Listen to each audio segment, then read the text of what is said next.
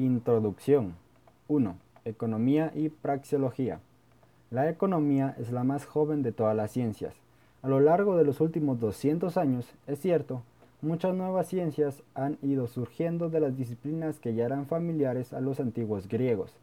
Pero lo que en realidad ha sucedido es simplemente que algunas partes del conocimiento que ya tenían su lugar en el conjunto del viejo sistema del saber se han convertido en ciencias autónomas. El campo de estudio quedaba más nítidamente subdividido y podía ser tratado con nuevos métodos. Se descubrían sectores hasta entonces desconocidos y la gente empezó a considerar la realidad desde puntos de vista diferentes de los de, sus precursores. Pero no por ello se ampliaba el mundo del saber. En cambio, la ciencia económica abrió a la ciencia humana un campo antes inaccesible y ni siquiera imaginado. El descubrimiento de una regularidad en la secuencia e interdependencia de los fenómenos del mercado desbordaba el sistema tradicional del saber. Surgía así un conocimiento que no era ni lógica, ni matemática, ni tampoco psicología, física o biología. Desde la más remota antigüedad, los filósofos se han afanado en descubrir los fines que Dios o la naturaleza han intentado realizar a lo largo de la historia humana. Querían descubrir la ley que rige el, destino y la evolución de la humanidad. Pero incluso aquellos pensadores cuya investigación estaba libre de toda preocupación teológica fallaron de ordinario en su empeño a causa de lo inadecuado de su método. Consideraban la humanidad como un todo o bien bajo otros conceptos holísticos tales como nación, raza o iglesia. Establecían de manera arbitraria los fines a los que esas entidades debían tender necesariamente, pero nunca lograron responder satisfactoriamente a la pregunta relativa a qué factores son los que, los que impelen a los distintos sujetos a comportarse de tal suerte que permitan alcanzar esos fines a los que tiende la inexorable evolución del todo. Por ello, tenían que recurrir a las más abstrusas explicaciones, a la intervención milagrosa de la divinidad que se hacía presente por la revelación o la aparición de profetas o ungidos caudillos, a la armonía preestablecida, a la predestinación o a la intervención de una mística y fabulosa alma nacional o universal. Otros hablaron de la astucia de la naturaleza, que provoca en el hombre impulsos que involuntariamente le conducen por las sendas que la naturaleza desea que siga.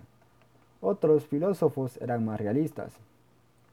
No se preocuparon de averiguar los designios de la divinidad o la naturaleza. Contemplaron los asuntos humanos desde un punto de vista político e intentaron establecer normas para la acción pública, una especie de técnica de gobierno. Los de mente más audaz propugnaban ambiciosos planes para la reforma y completa reestructuración de la sociedad. Otros se contentaban con coleccionar y sistematizar la experiencia histórica. Pero todos estaban plenamente convencidos de que en el orden social no se da esa regularidad fenomenológica que observamos en el campo del funcionamiento del razonar humano y en el de los fenómenos naturales. Descuidaron la investigación de las leyes de la cooperación social pues pensaban que el hombre puede organizar la sociedad como mejor le plazca. Cuando la realidad no se ajustaba al deseo del reformador y las utopias, utopias resultaban irrealizables. El fracaso se atribuía a la imperfección moral de los humanos. Los problemas sociales se consideraban cuestiones puramente éticas. Para edificar la sociedad ideal solo se precisaba contar con rectos gobernantes y súbditos virtuosos. De este modo, cualquier utopía podía convertirse en realidad. El descubrimiento de la interdependencia ineluctable de los fenómenos del mercado puso de manifiesto lo infundado de esta opinión. Desorientada, la gente tuvo que enfrentarse con una visión distinta de la sociedad. Descubrió con estupor que se podía contemplar la acción humana desde puntos de vista distintos de lo bueno y lo malo, lo leal y lo desleal, lo justo y lo injusto. En los sucesos humanos se da una regularidad de fenómenos a la que el hombre debe adaptar su acción si quiere alcanzar lo que se propone. Carece de sentido enfrentarse con la realidad a modo del censor que aprueba o desaprueba según su sentir personal y con arreglo a criterios arbitrarios. Es preciso estudiar las normas rectoras de la acción del hombre y de la cooperación social a la manera como el físico examina las que regulan la naturaleza. Considerar la acción humana y la cooperación social como objeto de una ciencia de relaciones dadas, y no ya como una disciplina normativa de lo que debe ser, era una revolución de enormes consecuencias tanto para el conocimiento y la filosofía como para la propia acción social. Sin embargo, durante más de 100 años, los efectos de este radical cambio en el modo de razonar fueron muy limitados, pues se pensaba que la nueva ciencia se refería solo a un reducido segmento del total, del total campo de la acción humana, es decir, los fenómenos del mercado. Los economistas clásicos se toparon con un obstáculo, la aparente antinomía del valor que fueron incapaces de salvar. Su imperfecta teoría les obligó a reducir el ámbito de su propia ciencia. Hasta finales del siglo pasado, la economía política no pasó de ser una ciencia de los aspectos económicos de la acción humana, una teoría de la riqueza y del egoísmo. Trataba la acción humana en cuanto parece impulsada por lo que, de modo muy poco satisfactorio, denominaba afán de lucro, reconociendo por lo demás que existen otras formas de acción cuyo tratamiento es objeto de otras disciplinas. La transformación del pensamiento que iniciaron los economistas clásicos solo fue culminada por la moderna economía subjetiva, que convirtió la teoría de los precios del mercado en una teoría general de la elección humana. Durante mucho tiempo no se comprendió que la sustitución de la doctrina clásica del valor por la nueva teoría subjetiva representada representaba bastante más que reemplazar una imperfecta explicación del intercambio mercantil por otra mejor. La teoría general de la elección y la preferencia rebasada el campo, al que los economistas desde Cantillon, Hume y Adam Smith hasta John Stuart Mill circunscriben sus estudios es mucho más que una mera teoría del aspecto económico, del esfuerzo humano por mejorar su bienestar material. Es la ciencia de toda forma de acción humana. La elección determina todas las decisiones del hombre. Cuando realiza su elección, el hombre elige no solo entre diversos bienes y servicios materiales, cualquier valor humano, sea el que sea, entra en el campo de su opción. Todos los fines y todos los medios las aspiraciones espirituales y las materiales, lo sublime y lo despreciable, lo noble y lo vil, se ofrecen al hombre a idéntico nivel para que elija, prefiriendo unos y repudiando otros. Nada de cuantos los hombres aprecian o rechazan queda fuera de esa única elección. La teoría moderna del valor venía a ampliar el horizonte científico y a ensanchar el campo de los estudios económicos de la economía política elaborada por la, por la escuela clásica emergía, emergía la teoría general de la acción humana, la praxeología. Los problemas económicos o catalácticos quedaban enmarcados en una ciencia más general, integración imposible y ya de alterar. Todo estudio económico debe partir de actos que consisten en optar y preferir.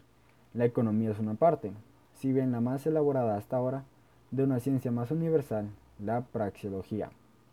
2. El problema epistemológico de una teoría general de la acción humana. En la nueva ciencia de todo aparecía problemático. Era como un cuerpo extraño en el sistema tradicional de saber. Los estudiosos, perplejos, no acertaban a clasificarla ni a asignarle un lugar adecuado. Pero, por otro lado, estaban convencidos de que la inclusión de la economía en el catálogo del conocimiento no exigía reorganizar ni ampliar el esquema total. Estimaban que la clasificación estaba ya completa. Si la economía no se acoplaba al sistema, era porque los economistas utilizaban métodos imperfectos al abordar sus problemas.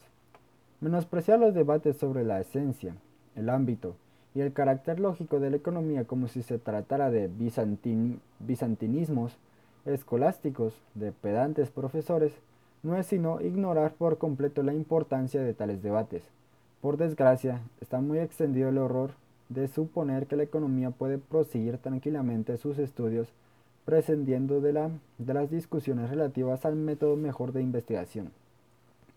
En la Methodenstreit, disputa sobre método, entre los economistas austriacos y la escuela histórica prusiana, la llamada Guardia Intelectual, intelectual de la Casa Hohenzollern, la polémica entre John Bates Clark y el institucionalismo americano, se trataba de dilucidar mucho más que la simple cuestión de cuál fuera el mejor procedimiento de investigación a emplear. Lo que realmente se quería precisar era el fundamento epistemológico de la ciencia de la acción humana y, su legitimidad lógica. Partiendo de un sistema al que era extraño el pensamiento praxeológico y de una filosofía que solo reconocía como científicas, además de la lógica las matemáticas, las ciencias naturales y la, histórica, y la historia. Muchos tratadistas negaron valor y utilidad a la teoría económica. El historicismo pretendió sustituirla por la historia económica y el positivismo por una imposible ciencia social basada en la estructura y la lógica de, de la mecánica newtoniana. Ambas escuelas coincidían en menospreciar las conquistas del pensamiento económico. No era posible que los economistas soportaran indiferentes tales ataques. El radicalismo de esta condena de en bloque de la economía bien pronto había de ser rebasado por un nihilismo todavía más generalizado. Desde tiempo inmemorial, los hombres, al pensar, hablar y actuar, venían aceptando como hecho indiscutible la uniformidad e inmutabilidad de la estructura lógica de la mente humana. Toda la investigación se basa precisamente en tal supuesto. Pues bien, en las discusiones acerca de la condición epistemológica de la economía, los tratadistas, por primera vez en la historia, rechazaron este planteamiento. El, marxismo, marxismo afirma que el pensamiento humano está determinado por la clase a que el sujeto pertenece. Toda clase social tiene su propia lógica. El producto del pensamiento no puede ser otra cosa que un disfraz ideológico del egoísmo clasista del sujeto pensante. Por ello, la misión de la sociología del saber es desenmascarar las filosofías y las teorías científicas evidenciando su carácter ideológico. La economía no es sino un engendro burgués y los economistas meros psicófates del capitalismo. Solo la sociedad sin clases de la utopía socialista reemplazaría las mentiras ideológicas por la verdad. Este polilogismo adoptó más tarde nuevas formas. El historicismo asegura que la estructura lógica del pensamiento y los métodos de acción del hombre cambian en el curso de la evolución histórica. El polilogismo racial adscribió a cada raza una lógica peculiar, peculiar y el antirracionalismo pretendió que la razón no es un instrumento idóneo para investigar los impulsos irracionales que también influyen en la conducta humana. Estas doctrinas rebasan esferas de la cataláctica, ponen en tela de juicio no solo la economía y la praxeología, sino además todas las ramas del saber y hasta la propia razón humana. Afectan a aquellas ciencias al igual que a la matemática o la física. Por tanto, su refutación no corresponde a ninguna rama particular del saber, sino a la epistemología y a la filosofía en general. Cobra así justificación aparente la actitud de aquellos economistas que prosiguen tranquilamente sus estudios sin prestar mayor atención ni a las cuestiones epistemológicas, ni a las objeciones formuladas por el polilogismo y el antirracionalismo. El físico no se preocupa de si se tildan sus teorías de burguesas, occidentales o judías. Por lo mismo, el economista debería menospreciar la denigración y la calumnia. Debería dejar que ladraran los perros sin dar mayor importancia a sus aullidos. Podríamos recordar el pensamiento de Spinoza. Sane Selux ipsam et tenebras manifestet. Feritas noma suit et fals est. Lo mismo que la luz se manifiesta a sí misma y a las tinieblas, así también la verdad es norma de sí misma y de lo falso. Sin embargo, la situación de la economía no es totalmente idéntica a la de las matemáticas o las ciencias naturales. El polilogismo y el antirracionalismo dirigen realmente sus dardos contra la praxeología y la cataláctica. Aunque formulen sus afirmaciones de modo genérico, comprendiendo en su ataque todas las ramas del saber, en realidad a lo que apuntan es a las ciencias de la acción humana. Sostienen que es ilusorio pretender que la investigación científica pueda sentar conclusiones válidas para los pueblos de todas las épocas, razas y clases sociales, y se complacen en adjetivar de burgueses u occidentales determinadas teorías físicas o biológicas. Ahora bien, cuando la solución de problemas prácticos requiere aplicar esas doctrinas denigradas, pronto olvidan sus críticas. Los soviéticos, por ejemplo, se sirven sin escrúpulos de todos los avances de la física, química y biología burguesa, y se despreocupan de si tales doctrinas son válidas para todas las clases.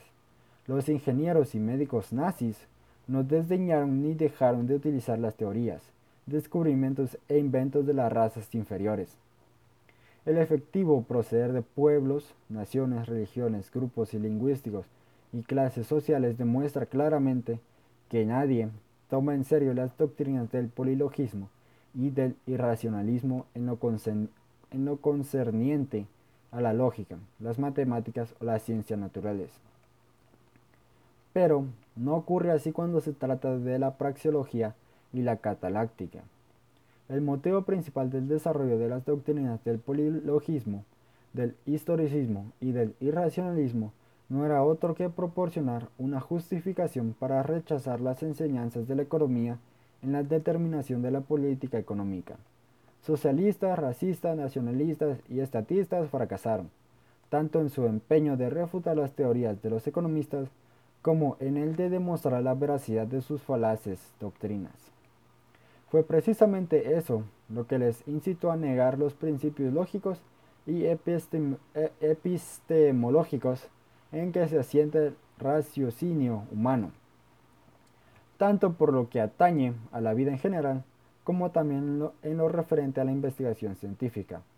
Pero no debemos desentendernos de tales objeciones simplemente por las motivaciones políticas que las inspiran. Al científico no le basta con constatar que sus críticos se muevan a impulsos pasionales o partidistas tiene la obligación de examinar todas las objeciones que les sean opuestas, prescindiendo de la motivación o fondo subjetivo de las mismas. Por ello, no es de recibo guardar silencio ante la generalizada opinión según la cual los teoramas económicos solo son válidos bajo hipotéticas condiciones que nunca se dan y que, por tanto, carecen de interés cuando se trata de la realidad. No deja de sorprender que algunas escuelas económicas compartan aparentemente este criterio, a pesar de lo cual continúan tranquilamente trazando sus curvas y formulando sus ecuaciones. Cuando así proceden, en el fondo, se despreocupan del íntimo sentido de su propio razonar y de su efectiva importancia en el mundo de la vida real y de la acción. Tal actitud es insostenible. La tarea primordial de todo de todo investigador estriba en analizar exhaustivamente y definir las condiciones y supuestos bajo las cuales cobran validez sus afirmaciones. Es erróneo tomar la física como modelo y patrón para la investigación económica. Ahora bien, quienes caen bajo el hechizo de tal falacia deberían al menos percatarse de que ningún físico se avino jamás a aceptar que había determinados teoramas de su especialidad cuyo esclarecimiento quedaba fuera del ámbito de la propia investigación. El problema principal de la economía se reduce a precisar la adecuación entre las afirmaciones catalácticas y la realidad de esa acción humana que se pretende llegar a conocer. Incumbe, por tanto, a la ciencia económica examinar con detenimiento si es cierta la afirmación según la cual sus teorías solo son válidas bajo un orden capitalista y una ya superada etapa liberal de la civilización occidental. A ninguna otra disciplina más que a la economía corresponde valorar las diversas críticas formuladas contra la utilidad y oportunidad del estudio de la acción humana. El pensamiento económico debe estructurarse de tal suerte que resulte inmune a la crítica del antirracionalismo, el historicismo, el panfisismo, el comportamiento, el comportamenticismo y demás variedades del polilogismo. Sería absurdo que mientras se abduce a diario nuevos argumentos para demostrar la utilidad de las investigaciones económicas, los economistas permanecieran tranquilamente encerrados en sus torres de marfil. Ya no basta abordar los problemas económicos por las sendas tradicionales. Es necesario elaborar la teoría cataláctica sobre la sólida base de una teoría general de la acción humana, la praxeología. Tal planteamiento no solo la hará inmune a muchas críticas carentes de consistencia, sino que, además, aclara numerosos problemas en la actualidad, mal enfocados y peor resueltos. Con este criterio se suscita, de modo singular, la cuestión relativa al cálculo económico. 3. La teoría económica y la práctica de la acción humana. Suele acusarse a la economía de ser una ciencia poco desarrollada. Cierto que no es perfecta, es imposible alcanzar la perfección en el mundo del, conocimiento, ni en ninguna otra actividad humana. El hombre carece de omnisciencia. Aún la teoría mejor elaborada y que parece satisfacer plenamente nuestra ansia de saber, será probablemente en el futuro corregida o sustituida por otra. La ciencia jamás brinda certeza absoluta y definitiva, solo da ciertas seguridades dentro de los límites que nuestra capacidad mental y los descubrimientos de la, época le marcan. Cada sistema científico no representa más que un cierto estadio en el camino de la investigación. Refleja necesariamente la ingerente insuficiencia del esfuerzo intelectual del hombre. Pero reconocer este hecho no significa que la economía actual esté atrasada. Simplemente atestigua que nuestra ciencia es algo vivo, ya que la vida presupone imperfección y cambio. Los críticos que proclaman el supuesto atraso de, la economía pertenecen a dos campos distintos. A un lado están algunos naturalistas y físicos que la censuran por no ser una ciencia natural y por excluir las técnicas de de laboratorio. Uno de los objetivos del presente tratado es demostrar el error que encierra esta idea. En estas notas preliminares bastará con referirnos a su, fondo psicológico. La gente de estrecha mentalidad suele criticar a las diferencias que observan en los demás. El camello de la fábula se vanagloriaba de su jiba ante los, los, restantes animales que carecían de joroba.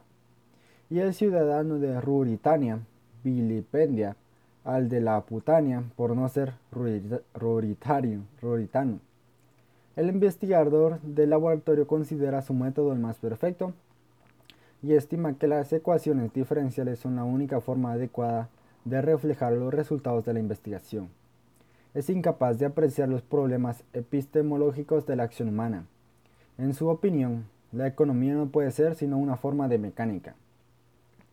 En otro lado, se sitúan quienes afirman que algo debe fallar en las ciencias sociales cuando la realidad social es tan insatisfactoria. Las ciencias naturales han logrado notables realizaciones en las dos o tres últimas centurias, elevando el nivel de vida de forma considerable. Las ciencias sociales, en cambio, han fracasado de modo lamentable en su pretensión de mejorar las condiciones humanas. No han sido capaces de suprimir la miseria y el hambre, las crisis económicas y el paro, la guerra y la tiranía. Son pues ciencias estériles, que en nada contribuyen a la felicidad y a la bien, bien andanza de la humanidad.